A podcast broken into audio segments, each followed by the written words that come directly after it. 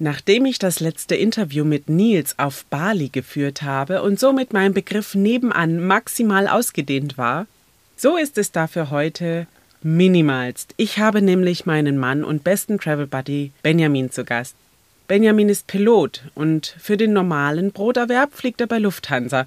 Falls ich das hier überhaupt sagen darf, ich weiß gar nicht, ob das dann Schleichwerbung ist, aber ist ja auch wurscht. Er ist momentan auf jeden Fall auf Langstrecke. Das heißt, dass er mit einem Jumbo, also einer Boeing 747, in die verschiedensten Länder dieser Erde reisen darf und dabei so roundabout 300 Leute sicher von A nach B befördert. Ich spreche mit ihm heute über die Leidenschaft hinter der Fliegerei und vor allem auch, warum er nicht nur Flugzeuge fliegt, sondern seit jüngster Zeit auch Hubschrauber.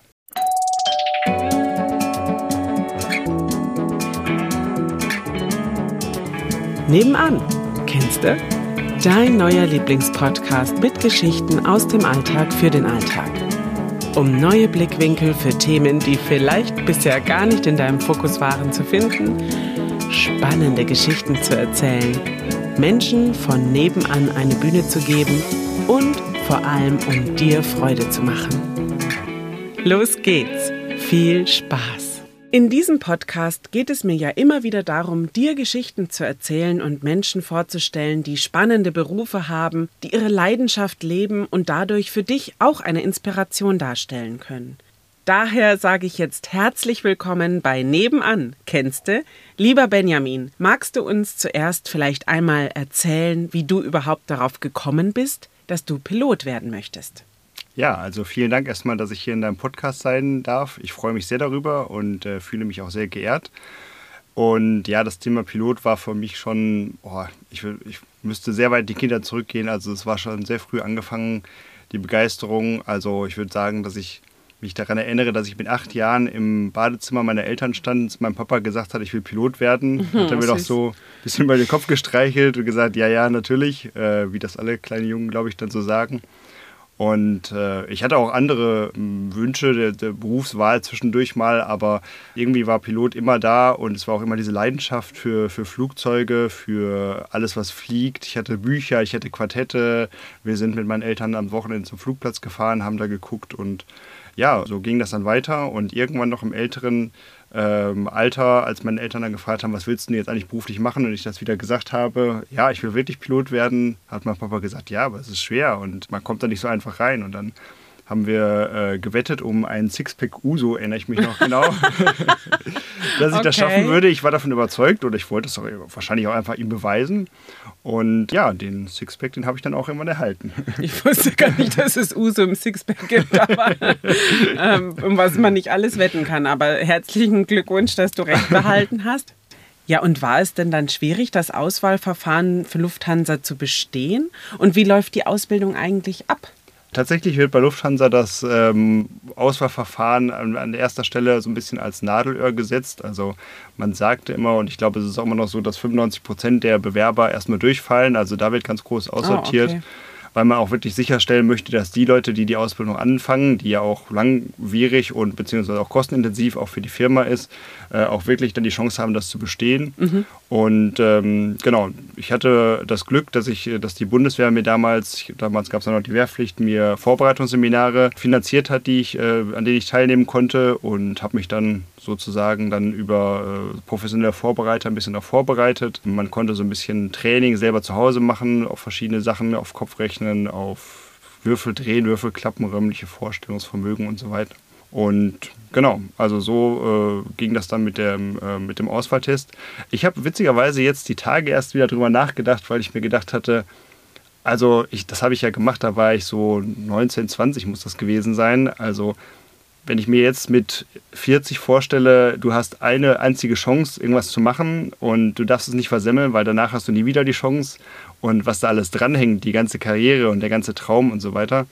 Also ich bin ein bisschen froh im Nachhinein, dass mir das damals nicht ganz so bewusst war, weil sonst wäre man wahrscheinlich so wahnsinnig aufgeregt gewesen, dass man, mhm. das, äh, dass man sich da komplett blockiert hätte. Aber dass du dann ein Brett vorm Kopf Genau, genau. Hättest. Insofern mhm. ist es vielleicht ganz gut, wenn man da etwas unbefangener rangehen kann. Ja.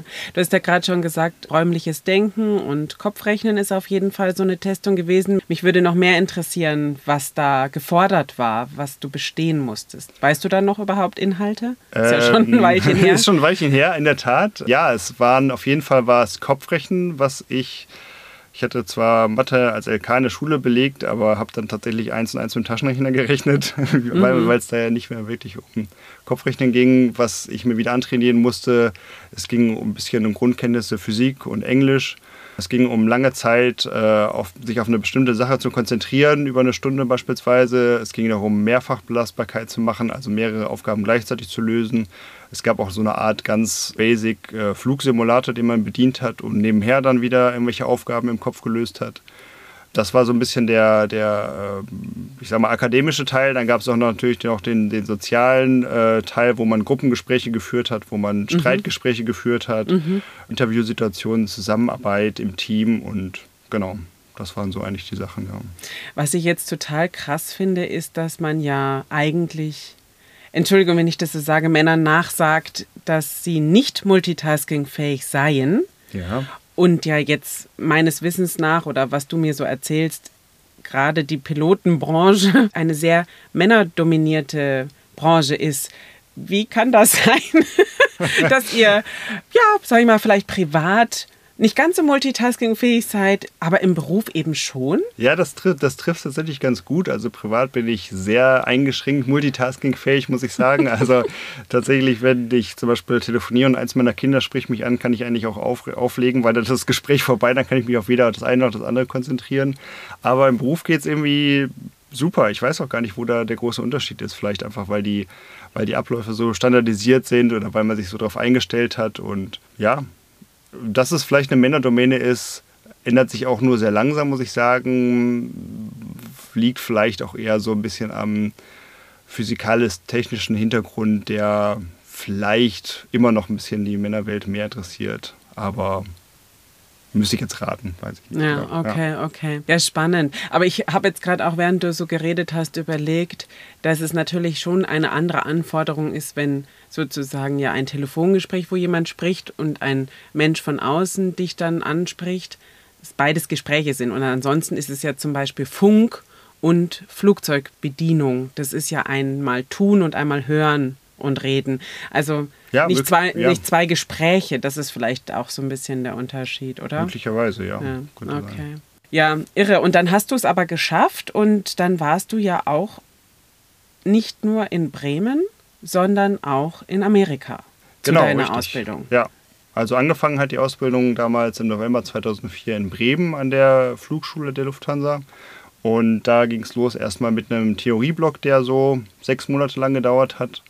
Dann hat sich ein sechsmonatiger Praxisblock angeschlossen, wo wir in, in Phoenix dann das äh, Flugtraining tatsächlich auf kleinen Sportflugzeugen gemacht hatten.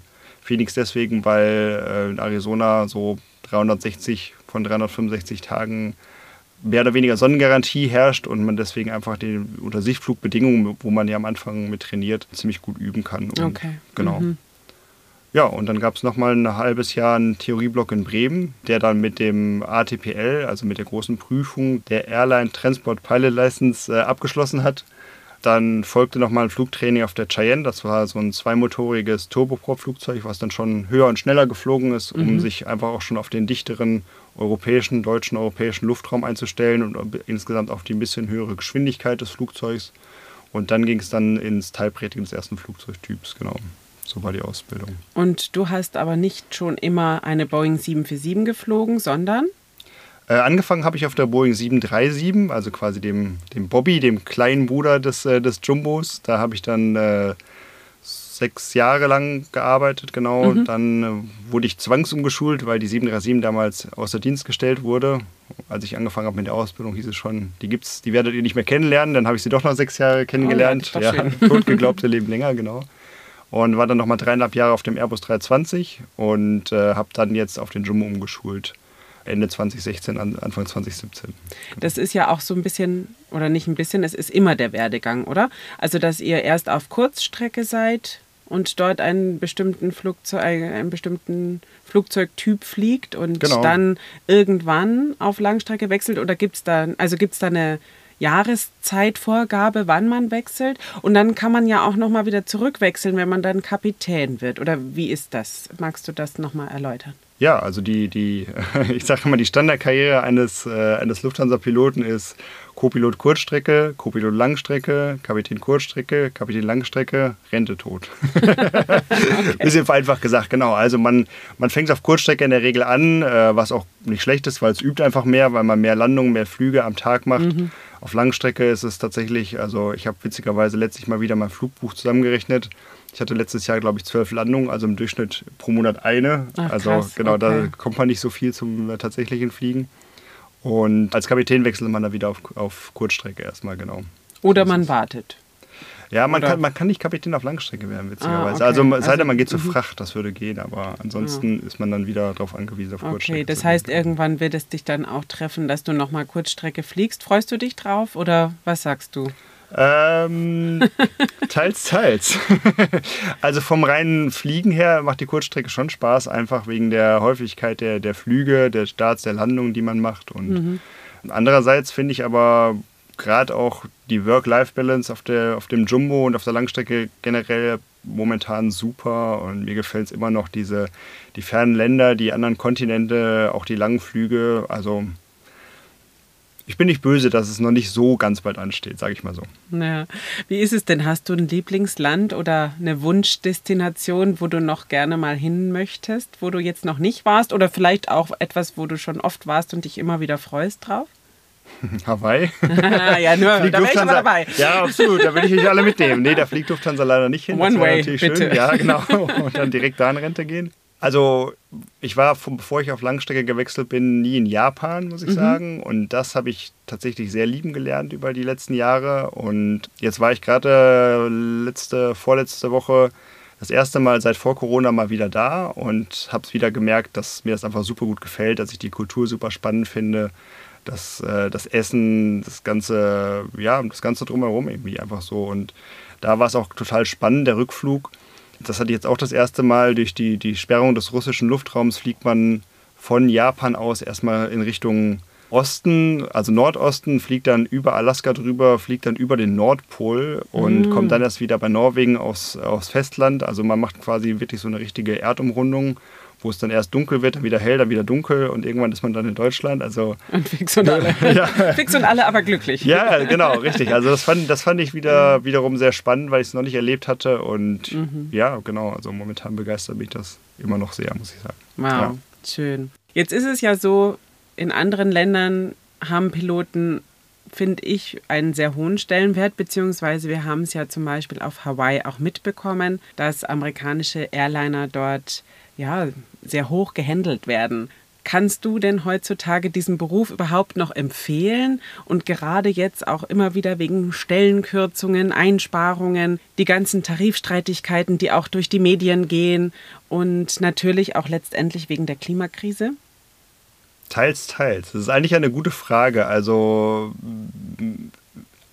ich glaube, so, so einfach, wie ich es gehabt habe, würden Leute es heute jetzt nicht mehr haben. Mhm. Also weil ich habe, wie gesagt, den Einstellungstest bei Lufthansa gemacht, was auch hieß, dass ich zur Lufthansa Flugschule gegangen bin, was auch hieß, dass ich danach einen Job bei Lufthansa bekomme und was auch hieß, dass Lufthansa einen großen Teil, größeren Teil der Ausbildungskosten vorfinanziert hat, den man nachher dann einen Teil vom, vom Gehalt wieder zurückbezahlt hat. Okay. Inzwischen hat sich das Ganze ja äh, geändert. Inzwischen tritt man mit dem kompletten Ausbildungsgeld quasi, mit dem kompletten Ausbildungsbetrag in, in Vorleistungen es gibt auch wieder eine, äh, eine Flugschule der Lufthansa. Das heißt aber nicht, dass man damit eine Jobgarantie hat. Also oh, okay. genau, mhm. insofern ist es schwieriger geworden, die Bedingungen. Mhm. Andererseits unterliegt die, die Luftfahrt auch immer so einer natürlichen Fluktuation. Man sagt so im Grunde, so sieben Jahre geht es immer bergauf und bergab. Das heißt, man kann nicht prinzipiell eine Empfehlung oder Nicht-Empfehlung aussprechen, sondern man, es kommt immer ein bisschen darauf an, ob man im Peak der Konjunktur mit seiner Ausbildung fertig wird und dann möglicherweise auch einen guten Arbeitsplatz bekommen kann. prinzipiell würde ich es trotzdem immer noch, glaube ich, jemandem raten vom Bauchgefühl her, weil es einfach ein toller Beruf ist, ein sehr vielfältiger Beruf ist, ein faszinierender Beruf ist, den ich immer noch super gerne ausübe. Insofern mhm. mhm. würde ich auch niemandem davon abraten.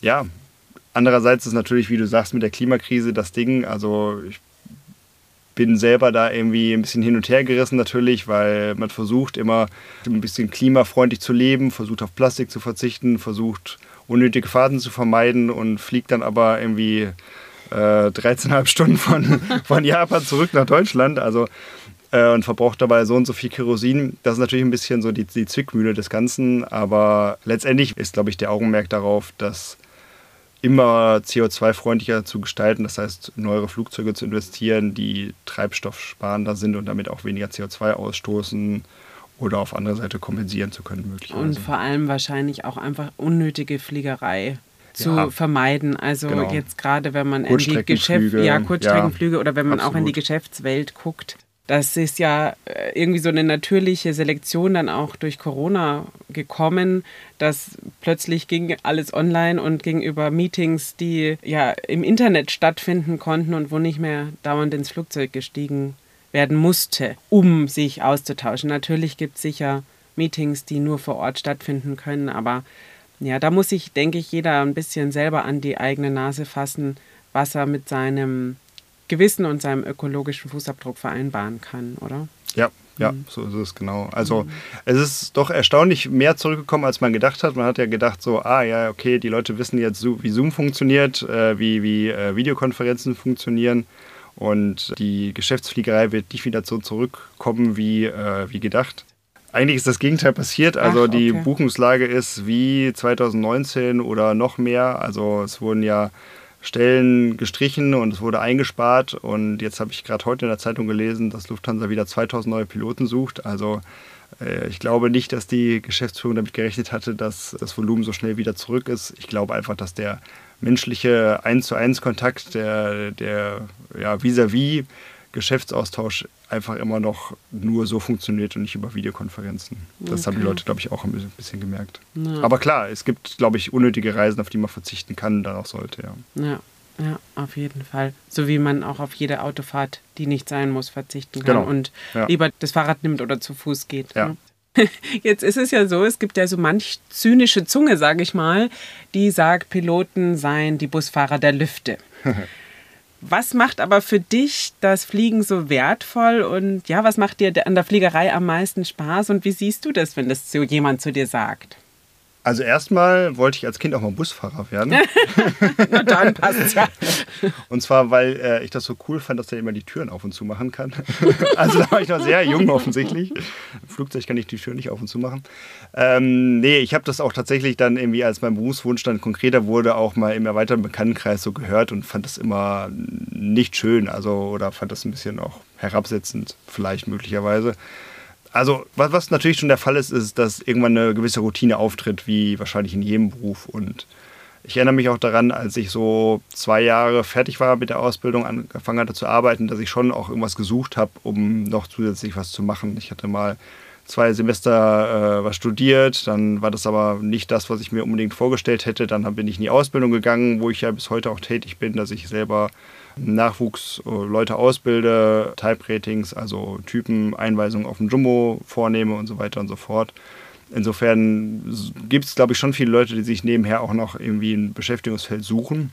Auf der anderen Seite muss ich sagen, ist auch trotz allem jeder Flug immer noch ein Einzelereignis und auch immer noch spannend. Also kein Flug ist wie der andere und im Gegensatz zum Busfahren, wo man die Straßen, also was ja irgendwo zweidimensional ist, man hat eine Straße, man kann nach rechts und links abbiegen, ist das dreidimensionale Geschehen des Flugzeuges zusammen mit den Wetterlagen und mit den ganzen Unwägbarkeiten, die es alle so geben kann, immer noch was anderes. Und ja, mhm. man kann halt auch nicht rechts ranfahren, wenn was ist. das ist wohl wahr. Ja. Ja, klasse. Das ist, finde ich, auch so, dass ich ja da schon immer so ein klein bisschen neidisch bin, wenn du wieder auf Tour gehst und ich dann weiß, dass du tatsächlich am Abend oder äh, für uns dann in der Nacht dort ankommst und in einer völlig anderen Welt ja landest, im wahrsten Sinne des Wortes, und dort dann auch so ein paar Tage Ja, ich sage ja immer, du hast einen Beruf, der mit Urlaub verknüpft ist. Natürlich müsst ihr euch da auch erholen und Kraft tanken, um den Rückflug wieder zu meistern, aber du darfst ja auch einfach viele schöne Sachen vor Ort erleben. Alleine, dass du andere Städte und Kulturen genießen kannst, anderes Essen, ähm, ja. Menschen kennenlernst, die ja. dort leben und ja, dann einfach hier und da auch durchaus mal Ausflüge machst. Also ich muss sagen, ich finde das auch großartig und wenn ich, glaube ich, nicht so schlecht wäre in Mathe, dann wäre das sicher auch ein Beruf, der mir wahnsinnig viel Freude machen würde. Einfach, ja. Also ich bin auch wirklich sehr dankbar für die ganzen Erfahrungen, die man da machen kann und dass man wirklich einfach, ja, so die Puzzlesteine der, des, des Globuses, wie ich mir das immer so vorstelle, also was ich noch nicht gesehen habe, so mhm. mit Leben füllen kann und einfach mal so ganz andere Kulturen eintauchen kann, wie du schon sagst, vom Essen her, von, vom ganzen Ambiente her, von, von den Leuten her und ja, nee, das ist wirklich einer der ganz großen Vorteile des Buchs, würde ich sagen. Ja. ja, total. Und was ich ja jetzt auch noch total spannend und fast noch ein bisschen aufregender finde, ist, dass du ja jetzt auch Helikopter fliegen kannst. Und irgendwie fühlt sich das für mich als deine Partnerin natürlich irgendwie so an, okay, ein Pilot möchte alle Luftfahrzeuge bedienen können, die es da so gibt. Du hast ja vorhin auch erzählt, in deiner Ausbildung habt ihr auf Kleinflugzeugen gelernt. Das heißt, da hattest du auch schon einen Schein und jetzt hast du den Schein für die großen Flugzeuge und jetzt auch noch den Helikopterschein. Warum? wie kam es dazu? Warum bist du Helikopterpilot geworden? Ja, wie kam es dazu? Also sagen wir mal, es war schon auch ein Kindheitstraum von mir, wobei dann, sagen wir mal, glaube ich, dieses das Airliner-Pilot-Sein doch äh, ein bisschen überwogen hat. Deswegen habe ich das doch dann eher äh, gemacht, aber es ist nie ganz in Vergessenheit geraten. Und äh, als wir dann damals zusammen in Neuseeland waren, wo unser kleiner Sohn gerade ein halbes Jahr alt war, bin ich auch tatsächlich das erste Mal in meinem Leben selber im Helikopter mitgeflogen. Ja, das war so toll. Ja, du erinnerst dich sicher, mhm. wir sind nach Tiano in dieser Stadt zwischen Milford Sound und Daubwood Sound angekommen und haben erfahren, dass man den Milford Sound mit dem, äh, mit dem Boot gut bereisen kann. Der Daubwood Sound, der wäre allerdings schwierig geworden. Da hätte man Bus, ich glaube, Fähre, Bus, Fähre. Also ja, und Wandern halt vor allen Wandern, Dingen, was genau. mit unserem Sohn nicht so ja, auf war, lange Strecke möglich war. Nee, der ne? war ein halbes mhm. Jahr alt und wir hätten, das wäre ein Zwölf-Stunden-Ausflug gewesen. Und mhm. dann sind wir in diese Stadt reingekommen und stand im See, stand auf einem Holzsteg ein Helikopter. Mhm. Und äh, haben wir so gedacht, so, oder kann man das damit machen? Und tatsächlich war es auch so. Und wir haben uns dann dazu entschieden, diesen, äh, diese Tour zu machen. Und das war so ein gigantisches Erlebnis. Es waren 70-minütiger Flug mit zwei Landungen. Einmal auf einem Bergrücken quasi, also die Nase hat wirklich über den Abgrund geguckt, der, der, äh, der, der Tailrotor hat äh, auf der anderen Seite über den Abgrund geguckt, der hat den Motor laufen lassen und wir sind ausgestiegen, haben Fotos gemacht. Ja, sagen wir mal ja, so. Ich bin ausgestiegen. Benjamin ist ausgestiegen, weil ich weiß nicht, ob ihr es schon wusstet. Ich leide unter Höhenangst und zwar relativ massiv. Ich frage mich auch immer, warum ich das im Flugzeug oder auch im Helikopter eigentlich nicht habe, obwohl ich da ja noch viel tiefer runterschauen kann. Ja. Aber als die dann auf diesen Berg kamen, gesagt haben, wir könnten jetzt aussteigen, habe ich gedacht, seid ihr alle bescheuert, äh, wenn ich jetzt aussteige und der Helikopter fliegt vielleicht den Berg runter, weil der einfach keiner mehr drin sitzt. Ja. Ich meine, keine Ahnung, was ich gemacht hätte, wenn ich alleine mit dem Ding da runtergefallen wäre, aber ich habe mich einfach nicht aussteigen getraut. Ich habe mich nachher über die Fotos gefreut, aber ich bin sitzen geblieben und habe mich an meinem Sitz festgekrallt. Das kam dir sehr gelegen, dass Benno, glaube ich, eingeschlafen ja, war. Ja, ich konnte ja nicht aussteigen, weil das Baby schlief. genau. Ähm, und dann sind wir nochmal gelandet auf einem äh, zugefrorenen Gletschersee und der hat den Motor ausgeschaltet. Benno hat seinen ersten Schnee, Schnee damals ja. angefasst und äh, ja, ich habe dann nachher zu den Piloten gesagt, so, also ich durfte dann auf einen Teil der Strecke neben ihm sitzen und habe ihm auch so erzählt, was ich mache. Und er fand Jumbo Fliegen natürlich auch ganz toll. Und ich habe gesagt, ey, Alter, lass uns einfach tauschen. Weil ich finde das aber so krass, was du hier machen kannst. Und ja, damals ist so die wirklich der, der Wunsch in mir sofort angezündet worden, das irgendwann auch mal zu lernen. Und hatte das dann die ganzen Jahre als Rentenplan, quasi mhm. die privaten äh, Helikopterscheine in der Rente zu machen, um das vielleicht nochmal verwirklichen zu können.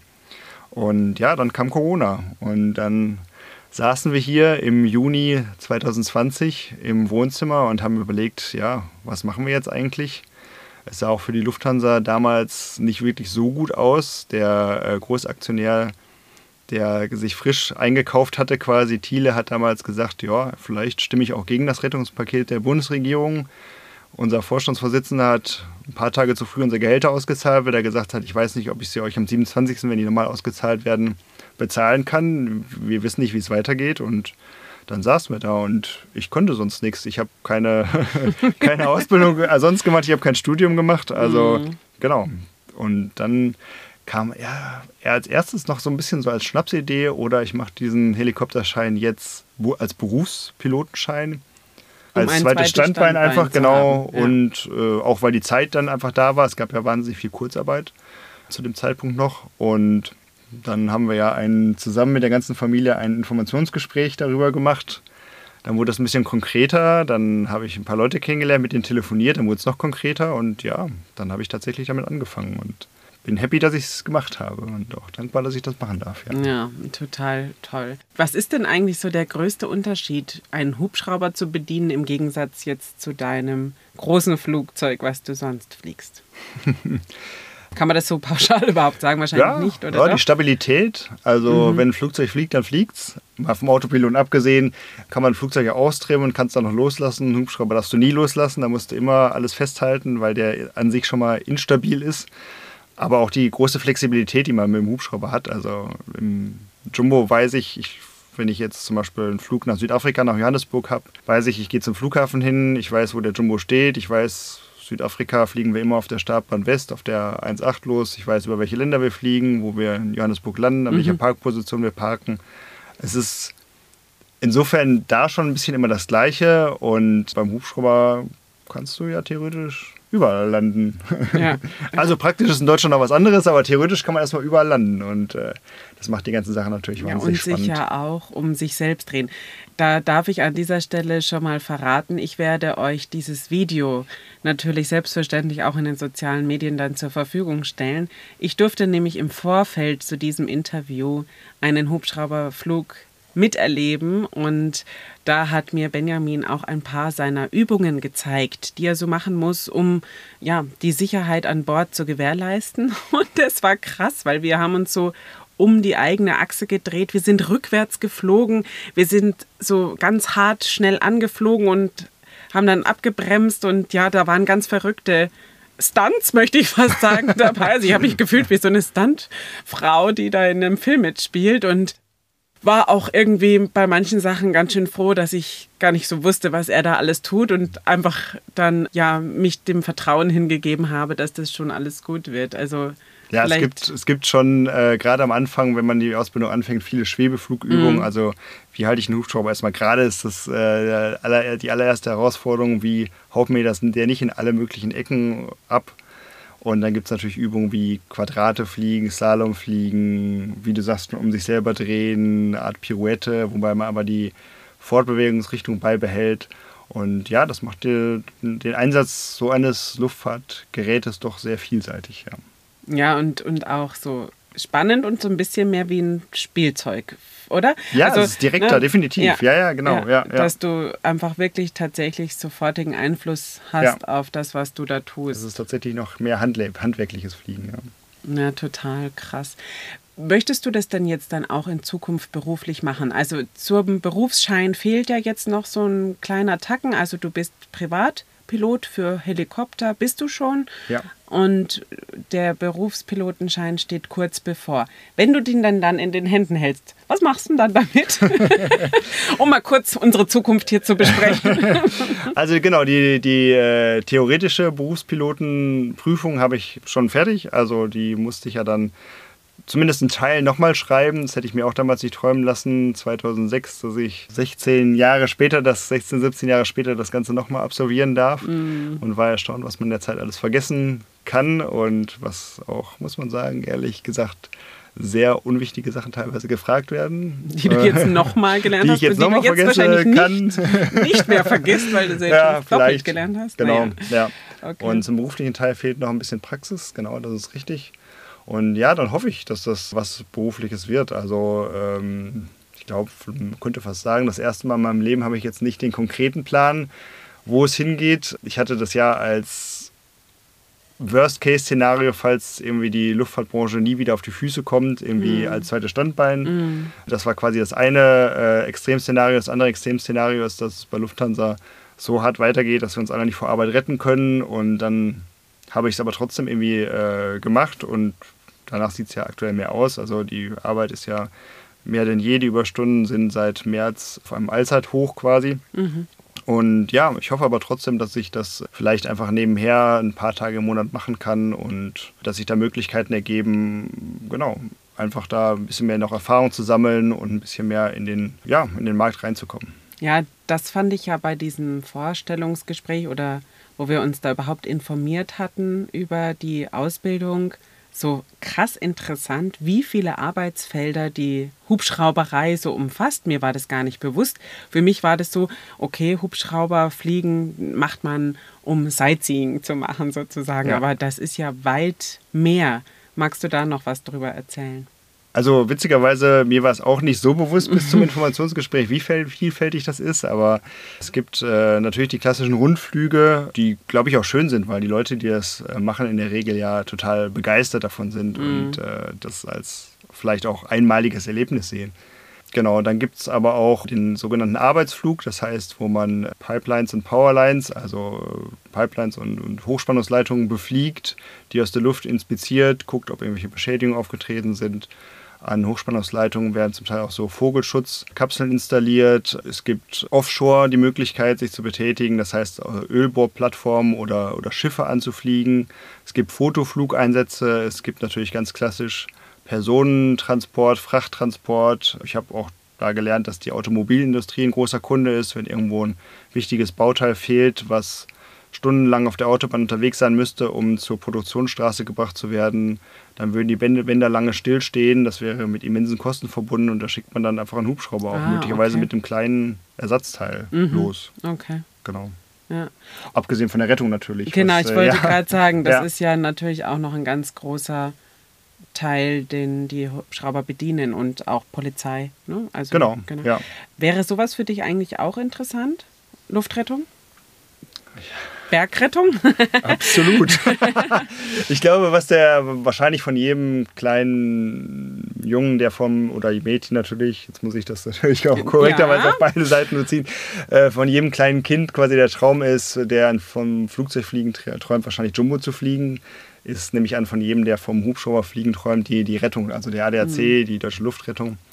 Und klar, das wäre natürlich der absolute Traum, also einfach da tätig zu sein und ja, ADAC, wenn ihr mich hört, lasst uns doch eine Möglichkeit finden. Also ich arbeite einen Monat bei Lufthansa und den abwechselnd jeden anderen Monat bei euch. Also würde ich machen. Ob es realistisch ist, weiß ich nicht. Aber das wäre, das wäre, kann man mal ja von träumen, ja. Wir können den ADAC auf jeden Fall mal vertecken in ja. den Stories, damit die das auch mal weiß, schon mal genau. mitlesen ja, und stimmt. mithören. Wunderbar. Ja, jetzt ist es ja so, du hast ja vorhin schon gesagt, wenn man so einen Rundflug bucht, ist es für viele wahrscheinlich so ein einmaliges, unvergessliches Erlebnis bei euch in der Firma, wo du jetzt gerade den Schein machst, ist es ja sogar so, dass ein großes Herz auf dem Helipad aufgemalt oh ja. ist. Es werden auf diese Weise auch ja einige Heiratsanträge gemacht, ne? Dann, dass da so in der Luft ähm, sozusagen gefragt wird und dann darf der Hubschrauber entweder auf dem Ja landen oder nicht, ja. so ungefähr. Ne? Ja. Was muss denn so ein Mensch rechnen, wenn der so einen Rundflug oder so ein besonderes Event da bucht? Das ist ja ein nicht zu unterschätzender Kostenfaktor.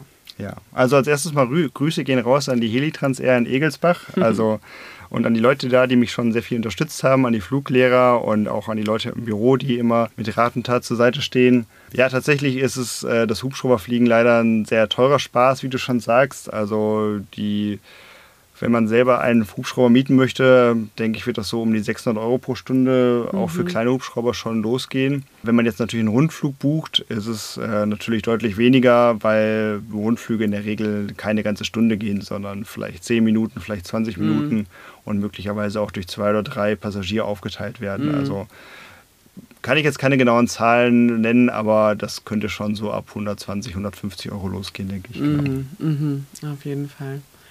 Und dann muss man ja auch gucken, wo man das macht. Ne? Also ich meine jetzt in Frankfurt oder in Egelsbach zu starten, wo du startest, da ist ja, ja, da muss man dann schon auch wohnen, um das Umfeld da hübsch ja. zu finden. Ne? Oder man fliegt halt die Frankfurter Skyline an, wenn man Skyline. dazu Bezug hat. Ja.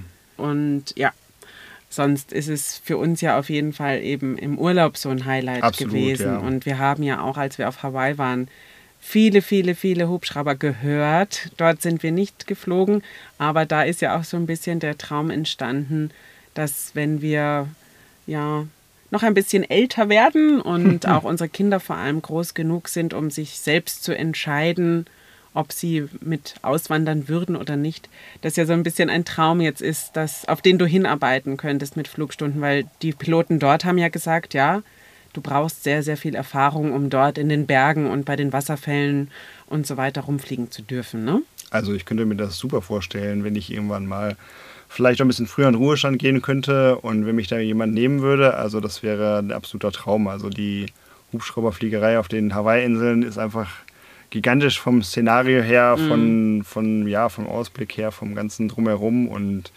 ähm, ja, da gab es viele Leute, die auch aus dem Ausland dann irgendwann mal dahin gewechselt sind. Und ja, der eine hatte ja sogar erzählt, ne, dass das so multi äh, oder multikulti, interkulturelles ja, Unternehmen war, ne, wo genau, man sich ja dann auch gut äh, einfinden würde, wahrscheinlich als Ausländer, sage ich jetzt mal. Absolut, ja. Mm, total. Jetzt ist es ja so, dass es auch durchaus mal Notfälle gibt bei einem Flug. Also ich denke jetzt in erster Linie an medizinische Notfälle. Da hast du ja schon öfter mal, wenn du heimgekommen bist, erzählt, dass irgendwas auf einem Flug passiert ist. Was kann so ein medizinischer Notfall sein, dass man auch als Pilot was unternehmen muss oder kriegt ihr da nur Bescheid von der Kabine und die machen hinten und ihr fliegt weiter? Oder gibt es auch so Szenarien, dass ihr landen müsst irgendwo, weil es nicht anders geht?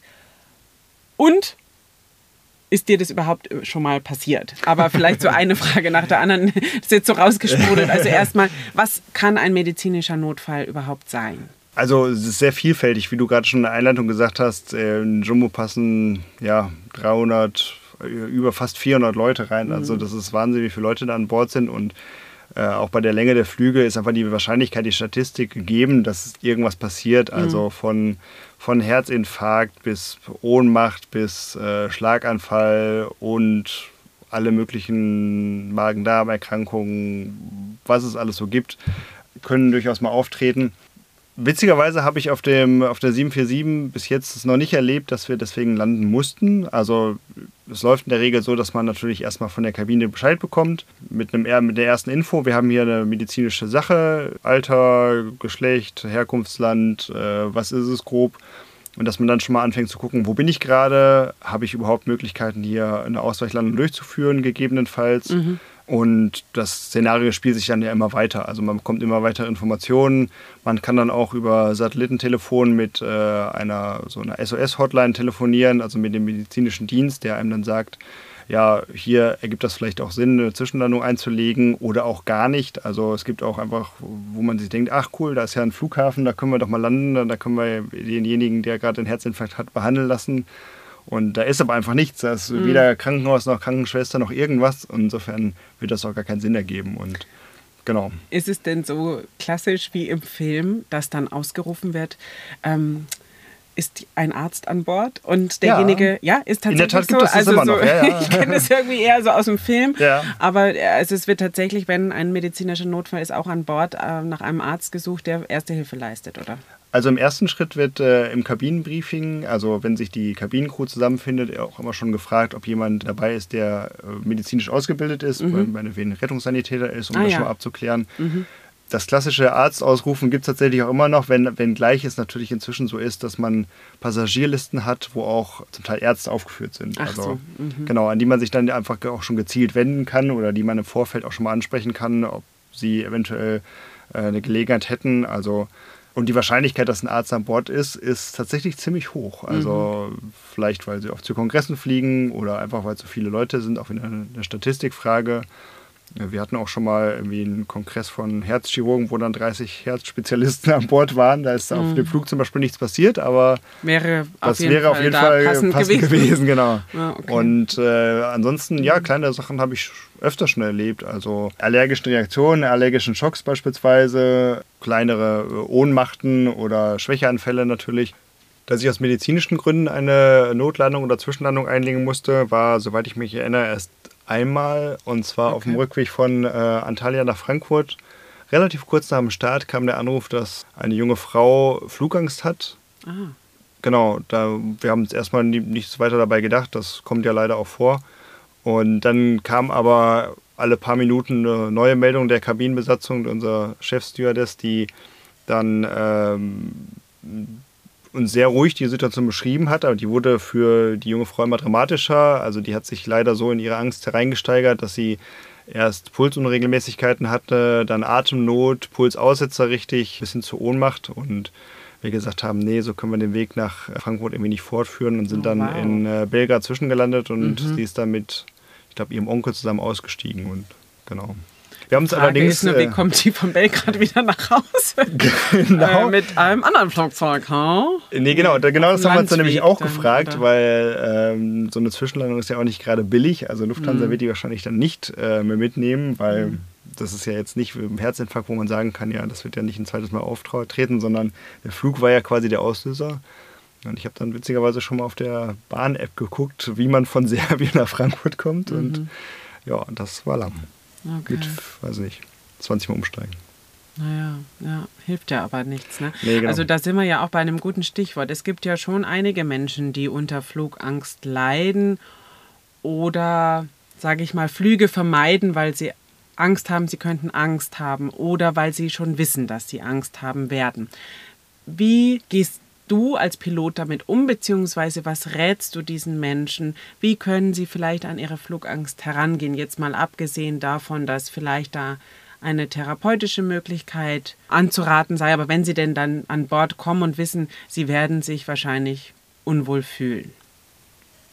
Also einer meiner besten Schulfreunde hat relativ stark Flugangst gehabt und den habe ich ziemlich am Anfang meiner Karriere mal mitgenommen. Wir sind nach Nizza geflogen mhm. und hatten da zwei Übernachtungen und deswegen ist er da mitgekommen und durfte da auch mit im Cockpit sitzen mhm. und das war für ihn sehr therapeutisch. Ist natürlich ein eingeschränkt sinnvoller Rat, merke ich gerade, weil seit dem 11. September der Zugang zum Cockpit ja schwierig ist, also sehr eingeschränkt ist. Ähm, und also, aber generell, sagen wir mal, den Piloten bei der Arbeit zuzugucken, ist extrem beruhigend habe ich so die Rückmeldung bekommen mhm. von Leuten, die äh, doch Sorge vorm Fliegen haben, weil man einfach merkt, wie ruhig das Ganze vonstatten geht. Also wie wenig aufgeregt und mit wenig Stress oder äh, irgendwelchen anderen negativ behafteten Gefühlen einfach gearbeitet wird, wie routiniert das Ganze äh, abläuft und klar, ich meine, wenn man hinten sitzt, kriegt man die ganzen Geräusche mit, denkt, was macht er denn jetzt, warum passiert das denn jetzt, warum ist denn jetzt so eine steile Kurve, warum werden jetzt an den äh, Motoren irgendwie, wird es lauter gemacht, wird es leiser gemacht. Mhm. Also das verstehe ich und mh, hm, was würde ich raten? Also ja, es gibt, es gibt ja auch so Cockpit-Mitschnitte von Flügen. Einfach mal vielleicht bei YouTube oder früher gab es mal so DVDs, Pilot's Eye hießen die, glaube ich. Einfach mal so einen Flug vielleicht angucken, wie der so abläuft. Und ja, ich glaube, je mehr man dann irgendwie davon versteht, was gerade passiert oder wie so ein Flug irgendwie tatsächlich Step by Step funktioniert, desto weniger ist, würde ich schätzen, die Angst. Wobei natürlich Angst immer nicht rational begründbar ist. Mhm. Ja. Also du meinst, dass man auch durchaus mal fragen könnte, ob man zu euch vor könne? Zumindest oder? vor dem Start oder nach der Landung kriegen wir öfter Besuch von Leuten, die einfach mal gucken wollen, mal mhm. vielleicht ein Foto machen wollen und Hallo sagen wollen. Und da könnte ich mir schon vorstellen, dass das hilft, einfach zu wissen, weil man sich ja schon jemandem in die Hände, sein Leben in die Hände jemandem legt, den man nicht kennt. Mhm. Und wenn man den schon mal gesehen hat oder vielleicht auch schon mal irgendwie einmal ein Gefühl dafür hat, wo der Arbeitsplatz ist, könnte ich mir vorstellen, dass das schon hilfreich ist, ja. Mhm. Und dann ist wahrscheinlich durchaus auch eine gute Variante, dass man sich vielleicht mit einer Beruhigung ins Flugzeug begibt. Also ich meine, klar, Medikation ist eine Art und Weise, die aber vielleicht jetzt nicht unbedingt anzuraten ist. Aber es gibt ja auch Meditations-Apps, es gibt beruhigende Musik, ja. die man dann anschalten könnte. Ich meine, ich muss selber sagen, ich habe jetzt ja witzigerweise zwar Höhenangst, aber keine Flugangst. Nichtsdestotrotz jedes Mal, wenn man in so einen Wind gerät und in so ein Unwetter gerät und dann das Flugzeug anfängt zu schaukeln und ja auch mal so einen Höpper macht, ne, wo man sich denkt, äh, was ja, war das denn? Ja, ja, ähm, wieso ist mir jetzt gerade meine Gurke aus dem Brot gehüpft? da kriege ich schon auch Herzklopfen, obwohl ich ja jetzt schon das Glück hatte, auch im Cockpit mal mitfliegen zu dürfen ja. und gesehen ja. habe, wie ja, routiniert ihr da arbeitet. Nichtsdestotrotz habe ich schon Herzklopfen in dem Moment, auch wenn ich weiß, das war jetzt nichts. Und da muss ich mir jetzt keine Sorgen machen.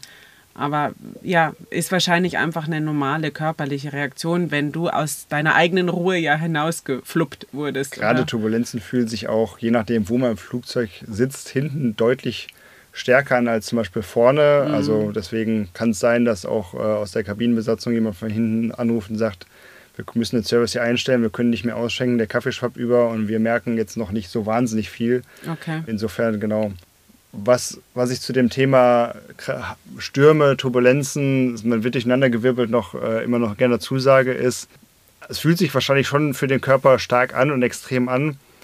Aber da ist vielleicht auch ganz beruhigend an die Leute, die Flugangst haben, guckt euch mal, vielleicht auch bei YouTube oder so, Tests an, wie Flügel getestet werden. Wenn ein Flügel wird vor der Zulassung, bevor das Flugzeug äh, das erste Mal fliegt, auf den Prüfstand gestellt und der wird um 45 Grad nach oben gebogen und jetzt stellt sich mal jeder vor, wie viel 45 Grad ist. Also der wird wirklich extrem gebogen.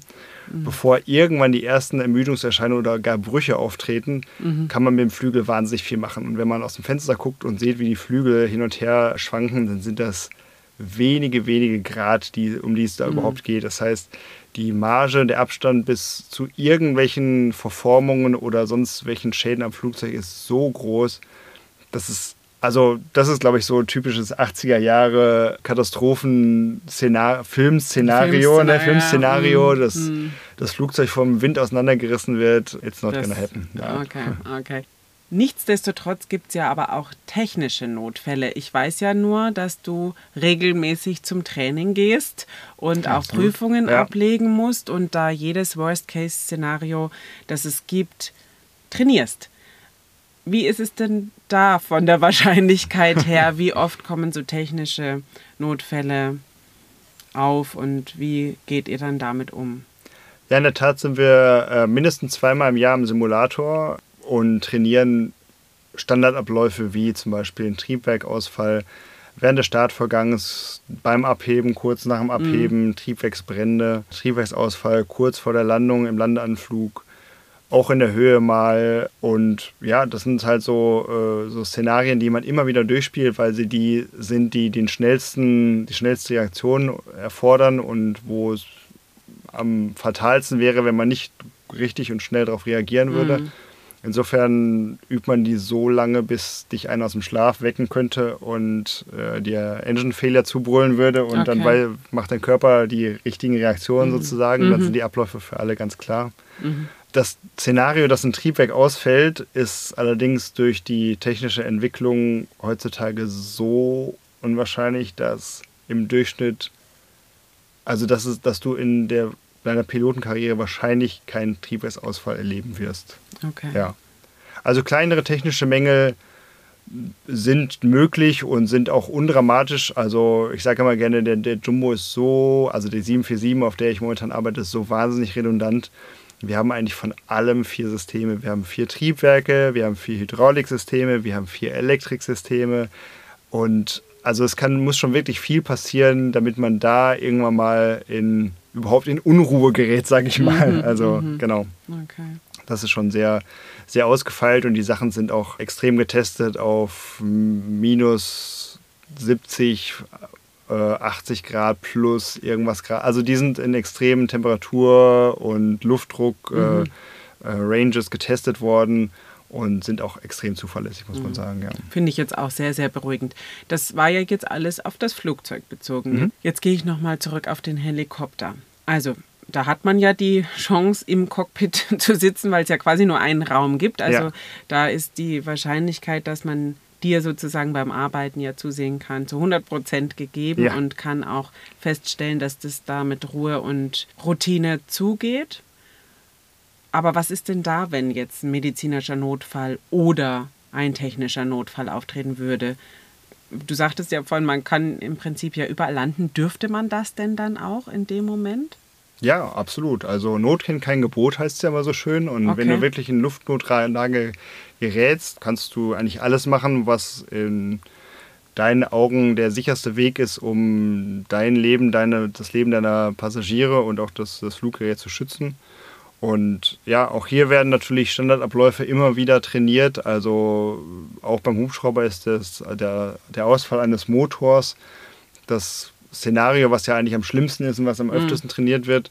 Im Gegensatz zum Flugzeug auch noch ein bisschen anders geartet, weil das Flugzeug segelt natürlich eine ganze Weile lang erstmal, mhm. wie ein, sagen wir mal, nicht besonders gutes Segelflugzeug, wenn mhm. die Motoren ausfallen sollten. Beim Jumbo müssten ja auch erstmal alle vier ausfallen, damit es überhaupt anfangen würde zu segeln.